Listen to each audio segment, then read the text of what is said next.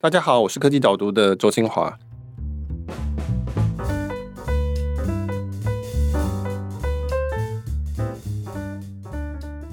你最近有没有常常在玩游戏？我最近可能稍微玩多一点，因为最近在找工作。哦，不是因为疫情的关系，也不是，是在找工作的关系。对，那我们今天的特别来宾，很高兴邀请到我们的老朋友李易宏 Manny。基本上只要有碰到游戏的，我如果需要人来帮忙的话，我第一个就会想到 Manny 来帮忙。所以 Manny 来过我们节目蛮多次了。我们今天讨论的题目叫做 Roblox，这是一个针对现在算是儿童青少年的一个游戏，它最近申请了上市。我知道你好像也玩过 Roblox 的样子。对，大概三年前它开始变得比较红，红的时候我就很好奇到底在玩什么。那因为从画面上看，或者是就以为是另外一个 Minecraft，所以就想说去了解一下它是不是 Minecraft。结果发现对我而言，它比 Minecraft 好玩。所以我就大概玩了一阵子。对，我也是，我是三天前开始研究，因为为了要做这个分析嘛。然后，哎，Roblox 有中文翻译吗？机器砖块吗？因为跟腾讯他们要合资公司在亚洲推，所以他们现在有一个中文的官方名称叫做罗布勒斯。啊、哦，有有，我看到它的英文翻译。对对，对，我那个时候写 Minecraft 的时候叫做做个创世神，我也是去玩了一下。我应该说，我们没有办法完全的理解它其中的乐趣在哪里。因为 Roblox 根据它的上市说明书，它的主要的游戏玩家平均年龄是十三岁，然后它现在说有三千万的日活跃用户。那它最近申请了上市，大家都非常的瞩目。你如果实际去玩的话，你会发现说，跟 Minecraft 很像，就是你是一个积木人，你要设定你的角色，然后你就可以进去探索里面上面的不同的游戏。那这个游戏其实本身不是 Roblox 做的。其实是第三方的开发者来做的，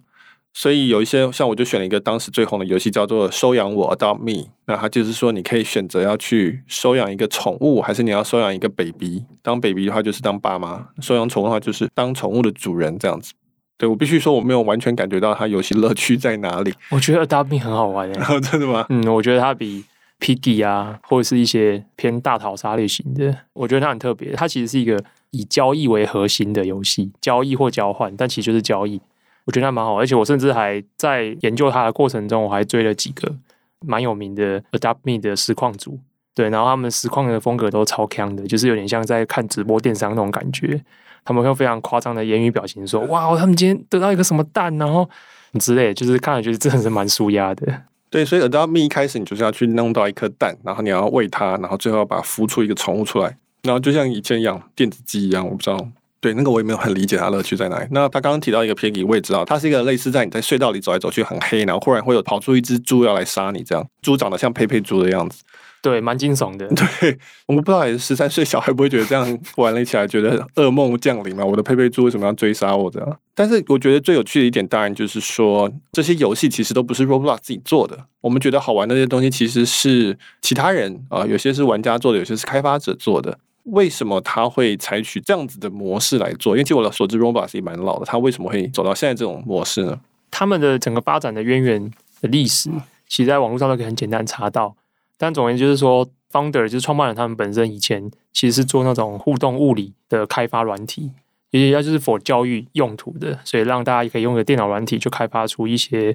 物理的一些模拟的互动应用。那他们后来在两千零四年的时候成立的 Roblox。因为当年那个东西在一九九零年前，可能是一九八几年的时候就创立了。那那个时候是二 D 的，因为当时的电脑的图像运算能力还没有那么强，所以到二零零四年的时候，他们希望把当年这件事情结合现在更成熟的三 D 的技术以及网络服务，所以他们希望结合更好的三 D 图像技术跟网络服务，然后来推出可以更拟真去模拟各种不同互动行为的一个产品，然后来让更多人进入到这个环境里面开发。对，我记得他原本是做那种叫做 two D 的物理的效果的模拟，比如说两台车撞在一起，两台车应该要怎么样的分解？对，那他们是专门做这个东西的，所以听起来是说他们原本是希望说开发一套工具，让大家可以去设计这种教案，透过模拟的方式去学习，比如说物理啊这些东西。那结果没想到这个工具大家觉得还不错，开始有人来做游戏了。那后来他就开始开放人家上来做游戏嘛，是这样子吗？对。这因为这是一个非常自然的发展过程，就是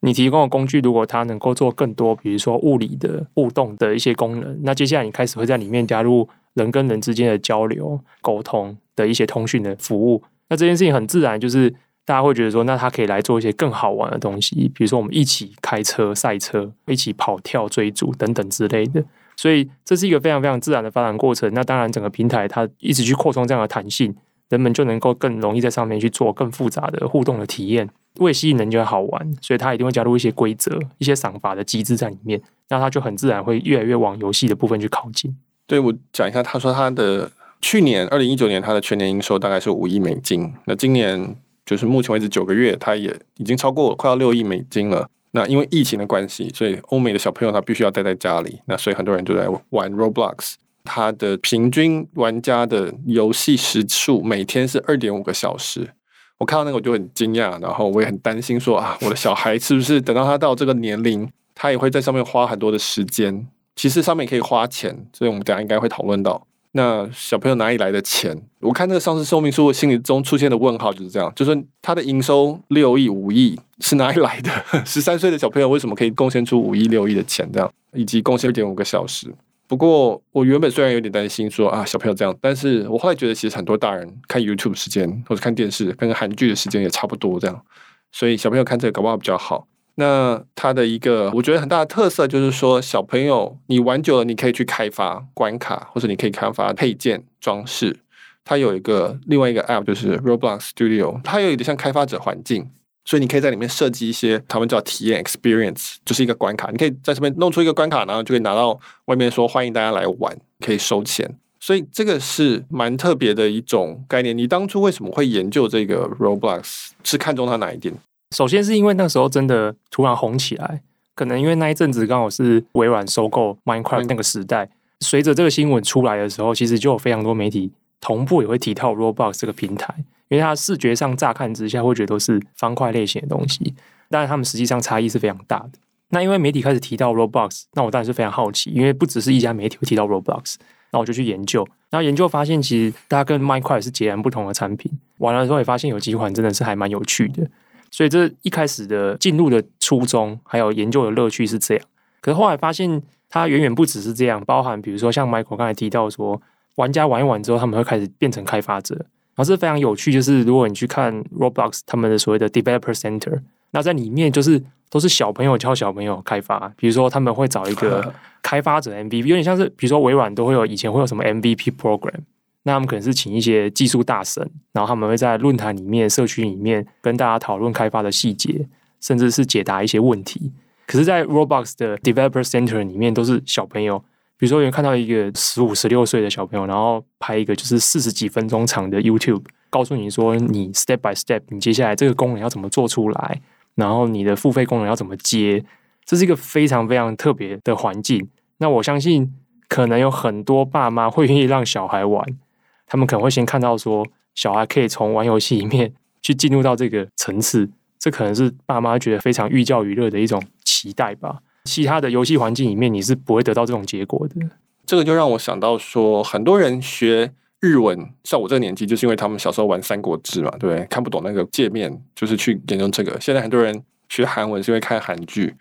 我小时候一开始有网络的时候，我玩那个 Mud。我现在是讲古了，就是它基本上就像一个聊天室，每个人就是用文字在打故事，跟你可以选择一些指令。它是一个游戏，但是全部的游戏的前进都是靠文字的。那当时我就已经觉得很棒了，因为以前没有网络嘛，就是没有多人连线游戏这种概念，只有任天堂这种东西。那你在那个时候看到，然后你就会开始去搜寻，说：“诶，我要怎么用这个东西？我要怎么样去参与 Roblox？” 我有在文章里面提到说，它等于是让很多的小朋友。现在可以开发多人连线游戏，而且可以赚钱，可以收费。我觉得这是一个很惊人的事情。就是、对，这也是当时我说第一个是很多媒体提到 Roblox，第二个是我发现它竟然有一个小朋友组成的一个 developer 的一个生态圈。那第三个最特别的是一进去就是每一款游戏几乎都是多人游戏。那这是很特别，因为一开始我想说就是一堆游戏的一个 store。那可能就会联想到说，那是不是就是跟以前那种小游戏平台啊，然后或者是 Flash 游戏平台，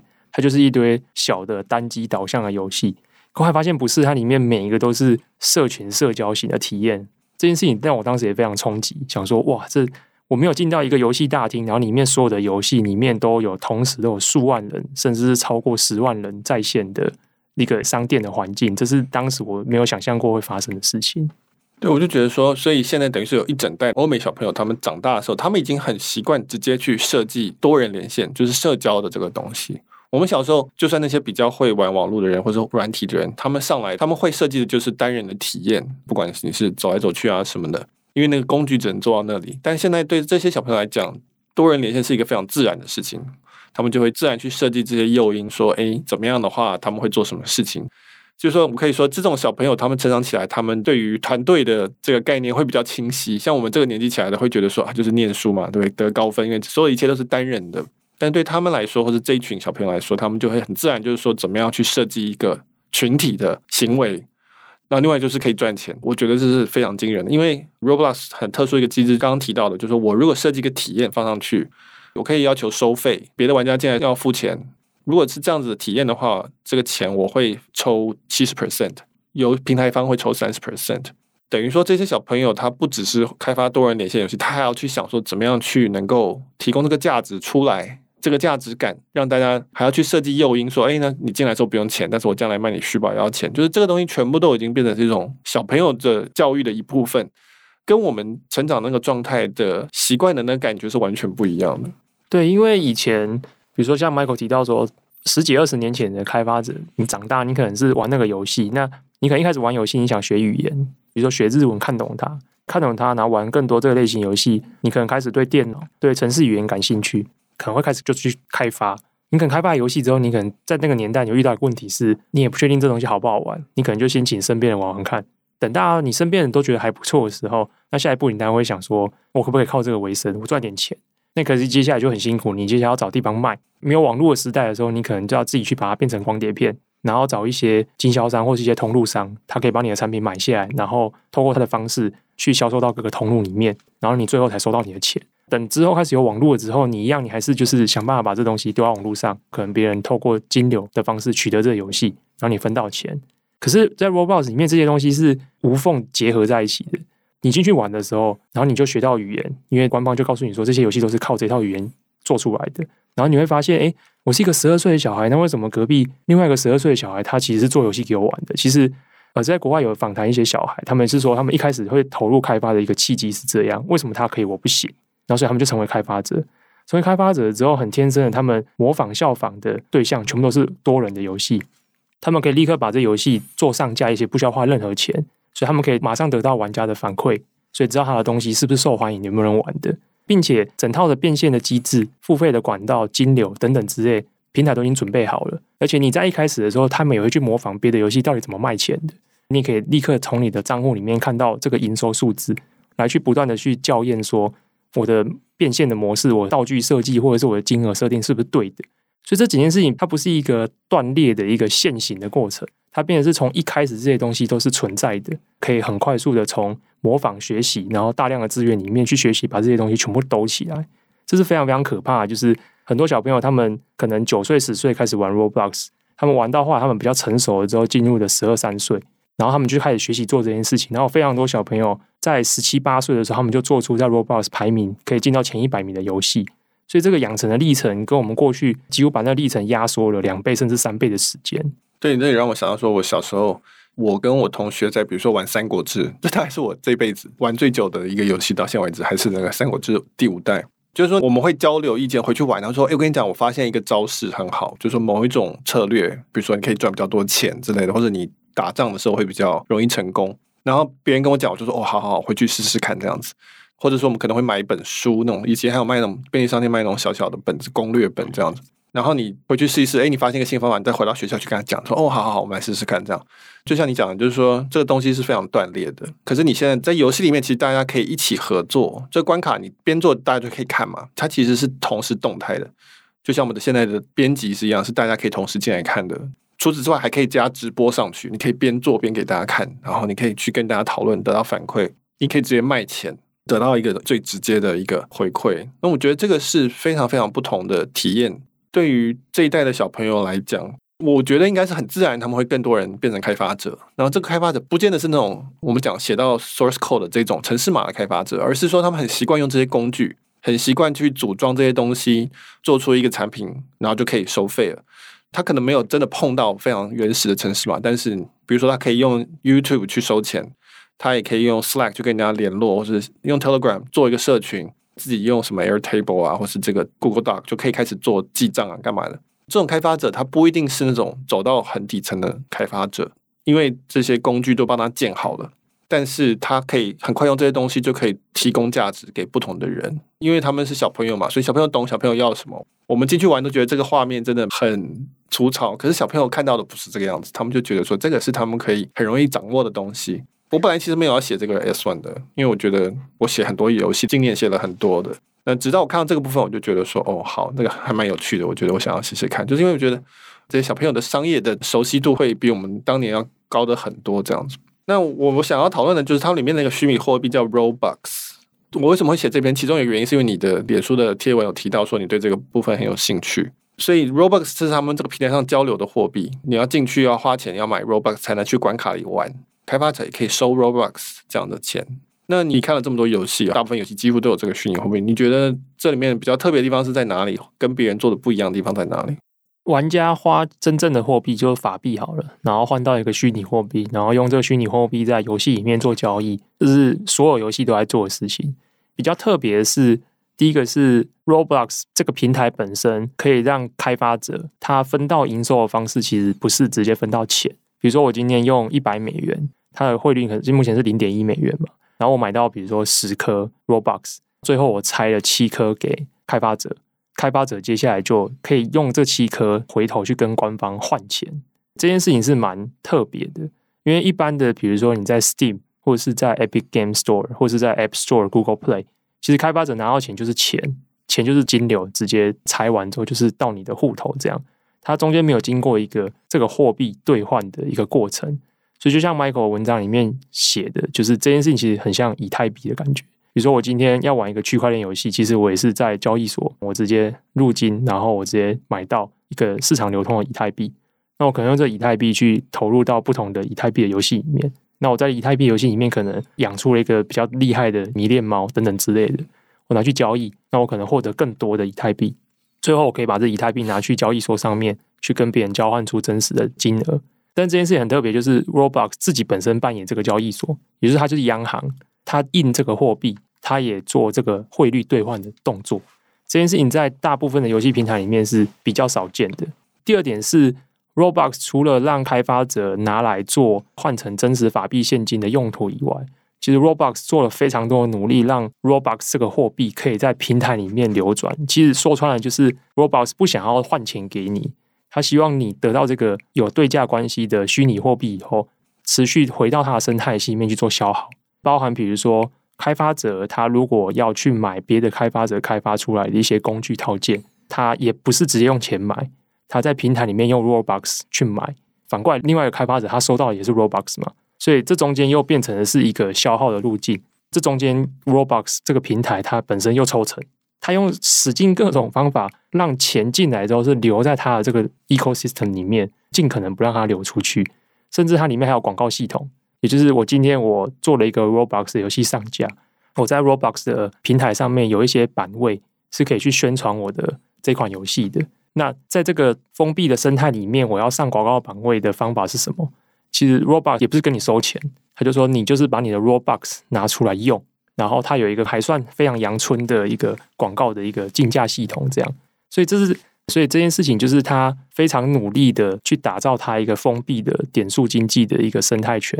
想尽办法让钱就是留在他手上，不要轻易的流出去。但这件事情回头也来促使这些开发者，他不会轻易的离开这个平台，因为我赚到的钱都卡在这个货币身上。如果我还想要从这个生态里面赚更多钱，而且生态它也持续在成长，我也很愿意把这个 Robux 拿来投资我自己的游戏，我去拿到更多的开发工具。去得到更多的广告版位，那我跟着这个平台一起共同成长，而不是直接换成钱出场。所以这件事情在目前它还高速成长阶段的时候，透过 Roblox 这个货币经济系统，它扮演了一个双边互相互利的一个循环的一个引擎的作用。对，所以因为 Roblox 是一个游戏平台，它自己不做游戏，它提供平台让其他人做游戏，就像园游会的地主一样，或者夜市的地主，就是他是地主，但是他没有说他自己要开摊位。他欢迎大家来开摊位，那但是你在门口进场的时候，你要换买园游会的这个代币，你不能直接进去用你的法币来付钱。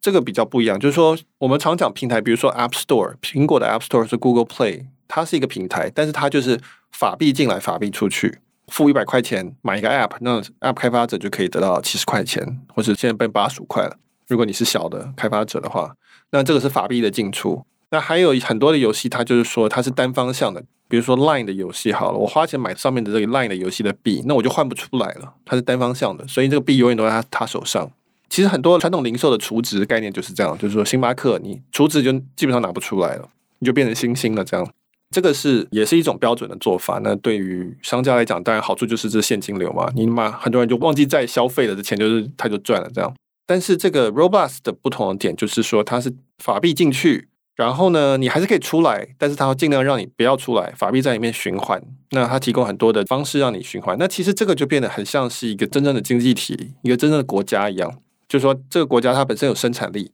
它也有自己的货币，美金跟它有一个汇率。那如果这个生产力越提高，它的这个币的价值就越高。那所以呢，会影响到它的汇率。举例来说，他们的虚拟货币叫 Robux，那游戏叫 Roblox。你买了 Robux，你赚到了 Robux，但你不把它换成美金，你还是继续拿去投里面的广告，或是买其他的开发者工具，或是你自己要拿去玩。所以到有一天就会变成说，哦，我在里面，假设我是一个开发者，我累积了一千颗 Robux，好了，假设你是一个广告商，你要跟我合作，那有一天你可能会变成这样，就是说，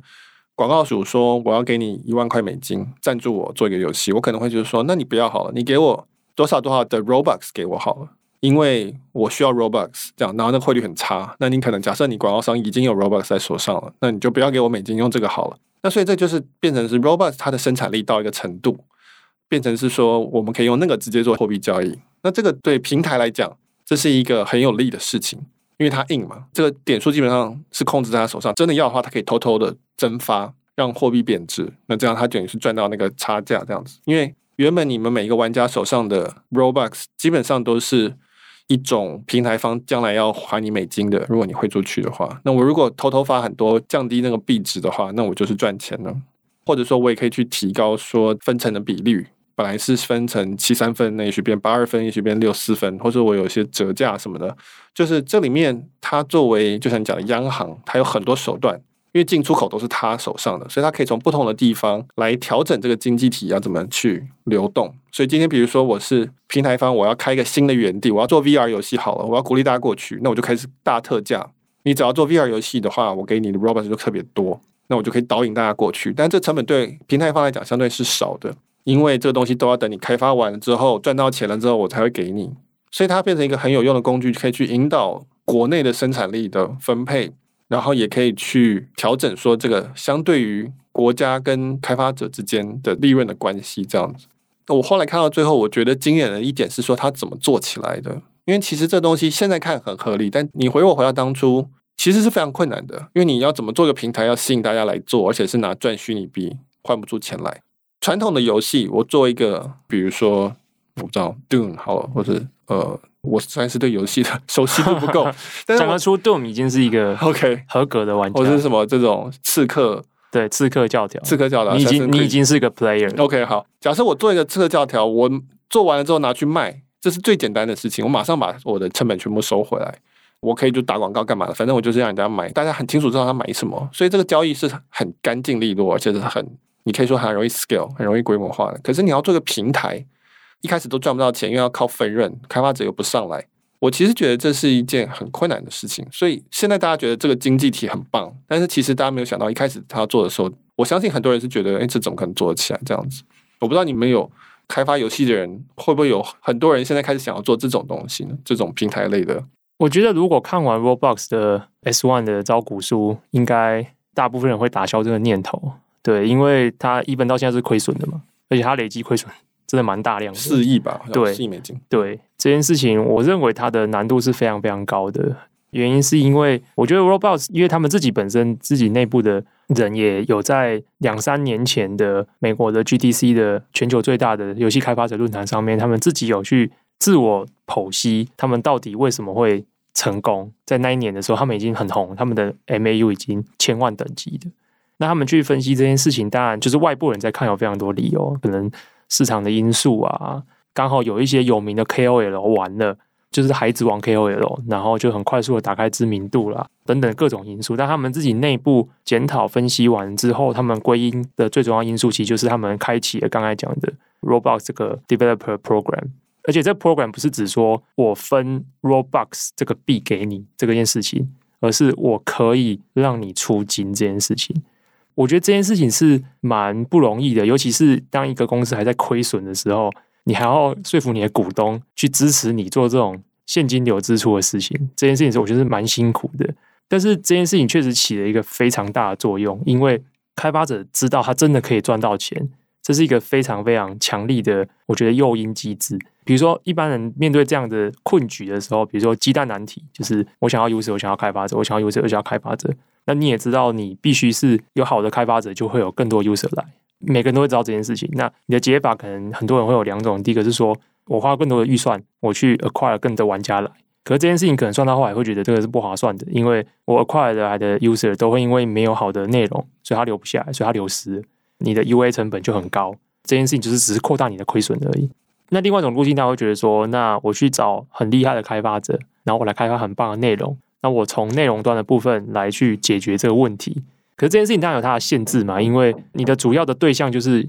小朋友，而且他们创建这间公司这个平台的目的本来就不是做一个什么游戏平台，它本来就是为了让大家有一个很好的工具、有一个环境，可以依照自己的想象力，通过这些工具创造出你想要跟别人分享的体验。这件事情本身是不合他们自己本身初衷设定的。这过程中，他们想说一个就是说，那我透过能够让你真实得到金钱的方法，激发你们创作的动力，驱动他们更愿意投入更多时间来创作好的内容。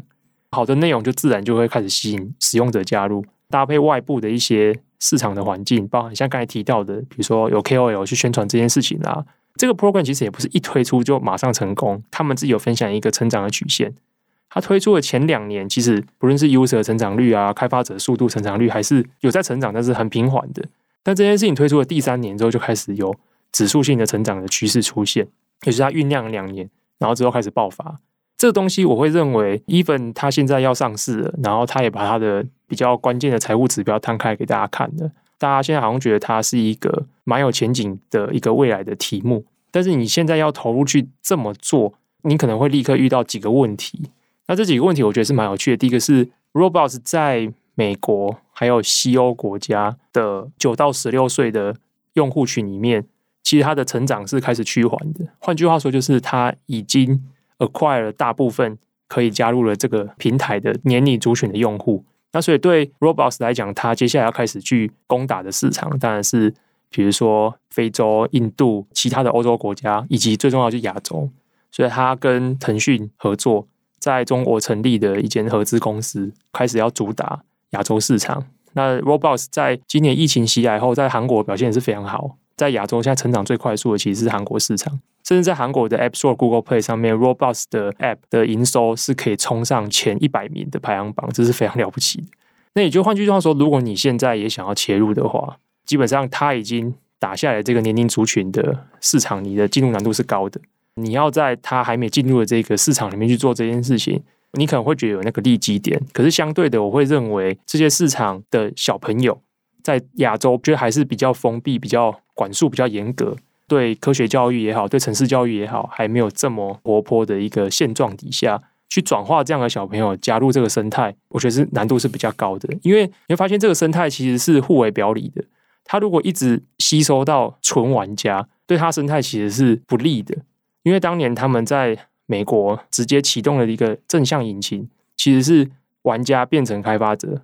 同年龄的人被这件事情激发到之后，他们互为激励，然后去让这个引擎转动起来。可是你在亚洲的时候，你就吸引到一堆只是来玩的，没有这样的开发者。那没有这个开发者去服务这边的市场的玩家族群的话，那游戏的数量没有开始去增加的话，这就是一个死期。不然你直接跳进去，自己去开发更多开发者出来。来去服务这些玩家，可是以他们的情况来讲，你不太可能花那么多力气去找一百个、一千个开发者来去找，因为这件事情就变成一个游戏发行商在做的事情，而不是一个游戏平台商在做的事情。那这个难题就变成是，如果你今天也想要去切入到这个市场机会的话，你第一时间就要想说，你还有什么更好的方式，以及你有更好的财务的条件去支持你去找到这个解答。你就是没有特别喜欢开发的人，所以你玩一玩就不玩了。对，那这件事情对这个平台天生来讲是一个负债的。如果你只是一个纯玩家的话，就是这个平台一直吸引到这样的人来讲，其实对他的生态是不健康的。那当然，就是另外一种打法，会觉得说，那我是不是就不要去瞄准这个年龄层的玩家？我可能去瞄准比较高年龄层的玩家，比如说十八岁以上到三十岁这个阶段的。那这当然也是一个很有趣的题目。我也认为这可能机会面也是蛮大的。那比如说像 Epic Games，他在今年就投资了一间新创叫 Manticore。它其实一句话讲完，就是它是一个用 Unreal Engine 的 Roblox。它的整个商业模式，它的做法。基本上都是顺着 Roblox 的路走，那唯一的差别就是它用的开发工具就是 Unreal Engine，所以为什么 Epic Games 后来去投资它，这是很合理的。他们一定是从他们的 Engine 的用量上面去看到，哎，这间公司这个平台做有声有色的，成长度也是蛮好的，他就及早去介入他们这样子。我我没有那么熟，但是我其实我的直觉是说。Roblox 能够成功，我觉得很大一部分是因为他打儿童这个部分，就应该是说，因为他一开始比较是偏教育为主，他就是希望大家来开发各种的 App 来让大家学习，所以这些人也不是说我要来赚钱干嘛的，然后他们花了很多力气是说让小朋友可以用嘛，因为这是教育的东西。我有写到说，他的画面、阳春这些东西，其实都是为了要他能够很普及，就是小朋友都可以用，也很界面简单、很亲切，系统要求比较低，网速要求也比较低。大家都可以玩，然后是跨平台、跨装置。他花了很多力气做这个东西，让很多人可以进来，才慢慢的发展出游戏的东西。就是游戏其实跟着他们的这个所谓社群来的，或者互动来的。我觉得可能是因为这样子，反而又找到一批大家都意料之外的这种开发者，是小朋友开发者。因为你如果是打传统的玩家族群的话，其实你就是面对传统的竞争业者，就是你要怎么样吸引传统游戏开发者不去帮任天堂开发，不去帮 PS 开发，不去帮 Xbox 开发。不去帮这些 Apex 这些东西开发，但那个要求会高很多嘛，对不对？就你一定要做到什么程度，我才要来。但是反而这边就是一开始就大家来玩就好了，然后小朋友也觉得说，哎，小朋友做的东西这样，因为常常很多时候这种新东西都是从旁边冲出来的，不是从你的主流的环境里出来的，因为主流环境实在是太优化了，对，你很难打出来这样子。这不表示说主流的环境里面不能够做一样的事情，但是我是说至少一开始很难，他就会从旁边冲出来，就是从儿童这边冲出来这样子。这是一个猜测，我没有这么熟悉 Roblox 的历史，所以我不知道。那不过我觉得我们最后可以来讨论一下，就是说我们刚才事前的讨论有讨论到说今年是游戏的元年，我还蛮意外的，因为我以为游戏已经很红很久了，只是我自己脱节很久。我也的确觉得我今年花了蛮多时间在讨论游戏业，为什么今年会是游戏元年？今年所有跟游戏有关的题目。都不是一间做游戏的 studio，比如说它不是行动游戏很红的时候大家讨论的 Rovio 愤怒鸟 Rovio，或者是部落战争的 Supercell，它也不是网络游戏很红的时候大家讨论的什么韩国的 NCSoft、中国的腾讯等等，这种叫做发行商、发行商或者是制作商，对，就是跟游戏直接相关的。但是今年说起来的大概就是两大类，第一大类就是他们是工具业者。首先就是 Epic Games，然后接下来是 Unity，这种是有叫游戏引擎，就是他们基本上我以前称呼它为做游戏的 WordPress，就是它是一个提供你很多工具，让你可以很快的做出游戏出来的。对，那第二类我会认为它是属于叫平台类业者。首先，大家会开始对平台类业者这东西有很大的想象，就是全世界以前跟游戏有关或是跟游戏无关的业者，在这一两年都投入所谓的云端游戏这件事情上面。就像 Google，就是他以前只是做 Google Play 帮开发者卖游戏的。他现在要自己成立一个平台，甚至他们自己做游戏。那平台业者就是大的科技厂商，我们当然是很能够理解。但是像 Roblox，它发表它要开始申请上市以后，大家对它有更多的了解之后，它其实是属于所谓的平台类业者。那所以它也不是做游戏的，Roblox 里面也没有一个 Studio 在负责开发游戏，它也是提供一个环境。可是它提供的环境又比 Unity 或者是 Epic Game 连接的更完整。其实 Epic Games 他们一直想要去努力去复制一个这种环节嘛。只是他们把它打散在非常多的项目上面，比如说，它让你变现的环节是 Epic Game Store，然后它提供你网络服务基础服务的是 Epic Games 的 Internet Service 的服务内容，然后它有开发游戏的 Game Engine。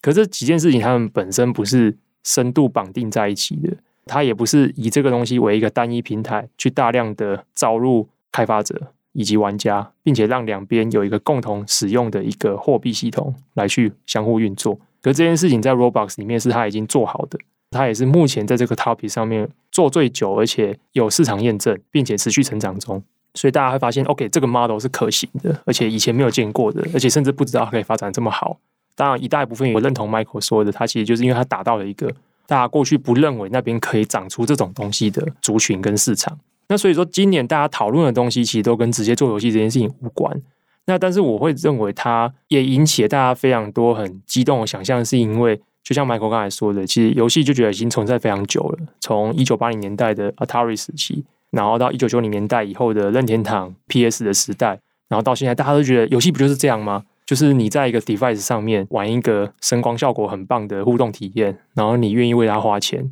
就这样而已。可是今年这些所有东西，他们都是要去提供另外一种全新的体验，甚至是全新的商业的模式。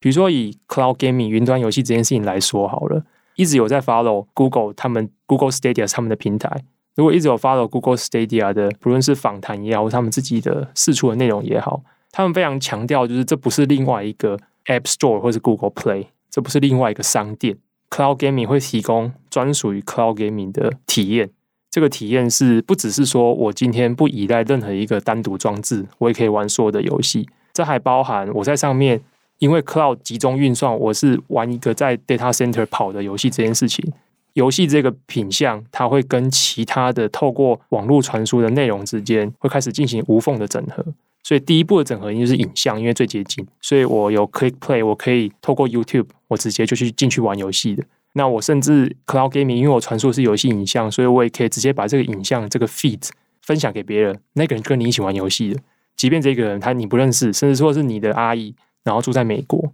或者是你的堂哥。你可以立刻用这种方式让双方在游戏上面 connect 起来，所以它根本上的改变了游戏的使用方式、游戏的传输的方式，它的商业模式当然也不一样，也不再是以前一个六十元、七十美元美元的游戏片，它其实就是个订阅制的，它跟你看 Netflix 一样，所以它在各方面上都颠覆了游戏的商业的模式、传播的管道以及使用的体验。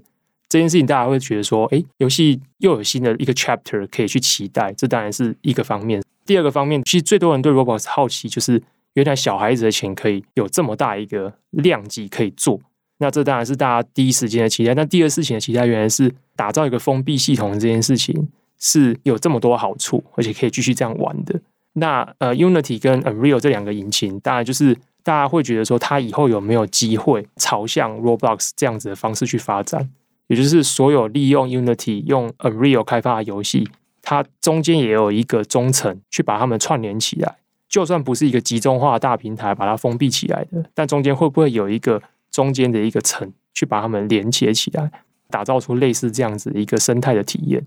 所以其实今年起，这些公司不论是大厂或是新创，或者是已经存在很久的新公司，他们都一直在刺激我们对游戏新一步的想象。那这件事情是过去没有的。可能也是因为我自己本身会比较想看下一个五年或下一个十年发生的事情，所以反过头来，我反而会认为 PS Five 跟 Xbox Series X 这些新主机的发售，对我来讲，它是现在式，而且当然是很多消费者很期待的事情。可是对我来讲，我觉得它就是一个上一个十年或者是二十年的篇章的最后的一个段落。刚好在这个交界点，我会认为大家对未来的想象力是很丰富的，所以我觉得今年。包含 Michael 原本只是写科技网络的东西，今年一直不断的去写到这些题目，我会觉得很大的原因在这边。对，我觉得游戏今年不是它一直发展都很快，但我觉得今年是特别的，就是有要替代或者说是很大一部分的去分流所谓的网络的价值的这种潜力的感觉上。我觉得如果说我们很抽象的去看的话，其实你可以想象。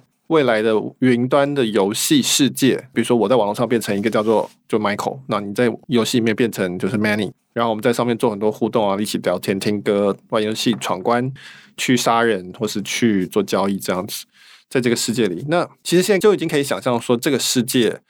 需要哪些东西，那这些都是机会。首先第一个，我要有办法能够进这个世界，所以我要透过一个装置，那所以装置是一个很基本的战场，你到底是用手机？那就是 Apple 或是 Google，还是你要从 PC，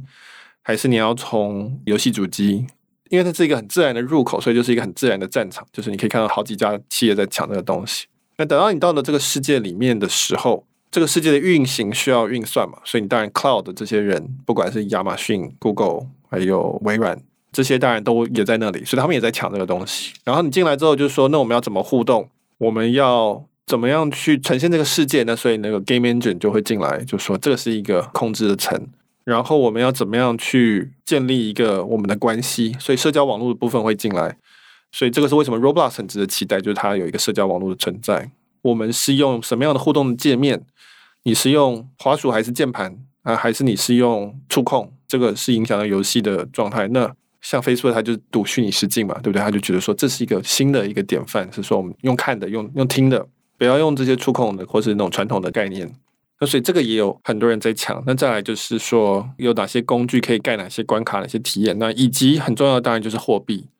就是我们交易的价值要怎么样去流通。这个东西可能 Roblox 它现在有一个，但它这个很封闭啊。那所以有可能像你讲的，它到时候会是不同的 Roblox 有一个。那 Epic 有一个 xCloud 或者 Stadia，他们有自己的。那你在这个世界里面穿梭，那也有可能就是说，我觉得希望虚拟货币像以太币这些，或是他们进来就不用绑在平台上面，通用也可以。那还有就是说，比如说身份上面的确定，就是说你要怎么确定说我是谁？因为我是谁决定了我的社群是谁嘛？然后我的钱是存在哪个账户里面？这个身份的部分，以 Roblox 来讲，它当然现在也做得还不错，但是我觉得也可以是一个去中心化，它可以是自己带着的。那就是用区块链的概念去做，我觉得这每一层其实现在都已经技术都在了，基本上没有太大问题。当然，你耗能也是一个问题，但是技术上本身是存在，云的技术也存在，但是当然卡在就是说它没有普及到你住的地方的隔壁有没有这个五 G 电信塔跟你这个资料库中心，这还没到，但是技术在了，身份认证那些东西基本上都有可以做的方式，那只是说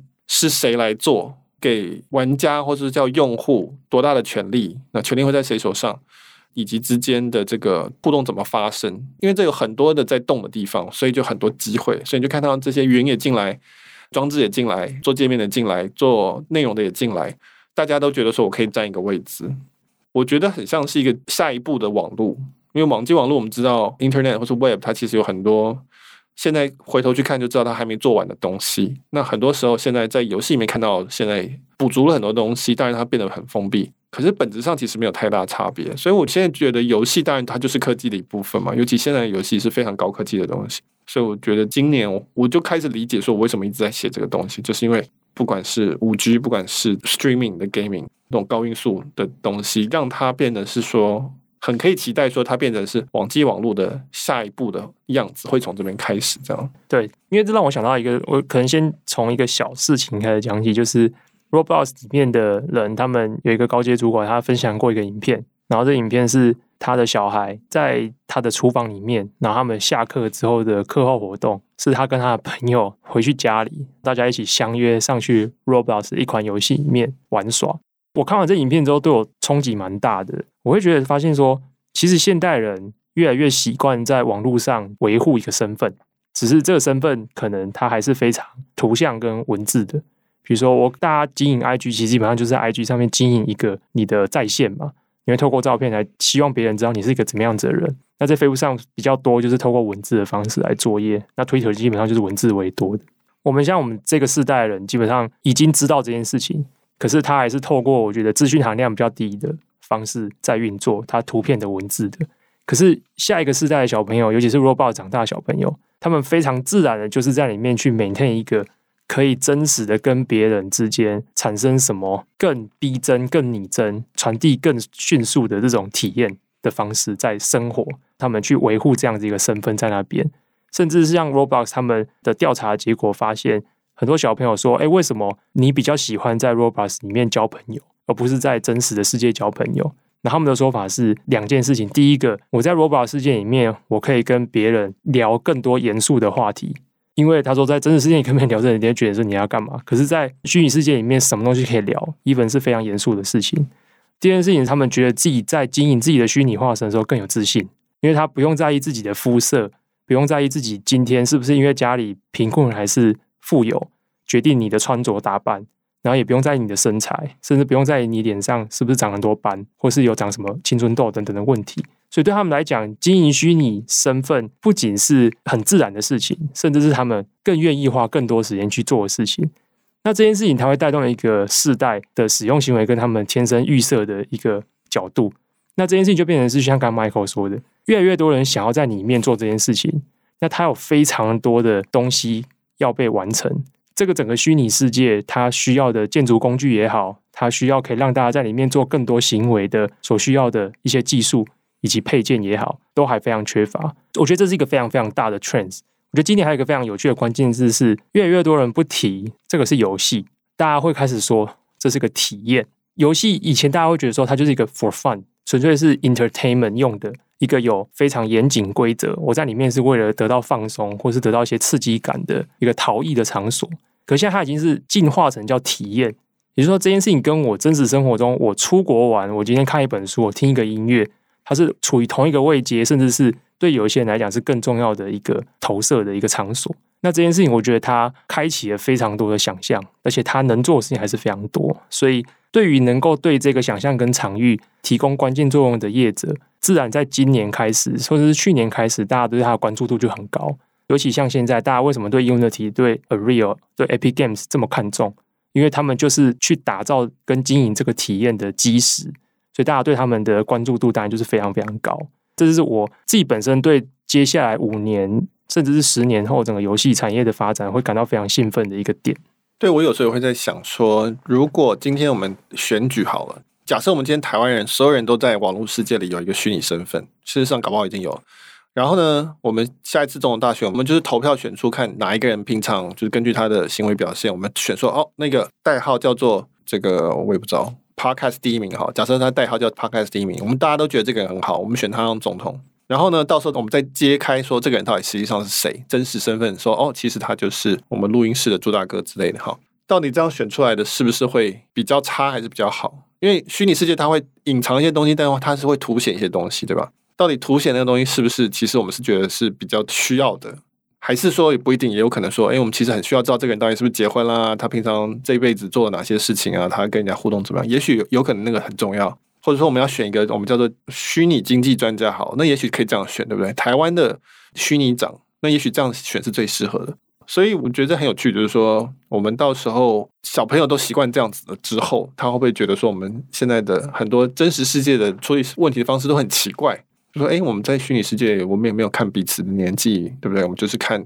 大家在怎么做事而已。就脸书就是你的想法，印书馆就是你看的东西，这样就好。为什么我们需要知道这个人是谁？这样，那为什么你们大人在这样做事情？现在我有点期待了，我小孩等到他长大之后玩 Roblox，会问问我哪些问题？这样，所以他现在玩不玩游戏，还是他还太小了？OK，那是上小学吗？他上小学一年级。对，那我看到有蛮多美国的讨论说，很多小朋友就是。因为他喜欢玩 Roblox，所以说不管是生日礼物、圣诞礼物什么，他现在都只要那个 Roblox 就可以了。你不要买给他一个真实的玩具，不需要，他去里面可以换成别的他想要的玩具就好。对那我们等着看，说我们家小孩 到时候会不会变这个样子。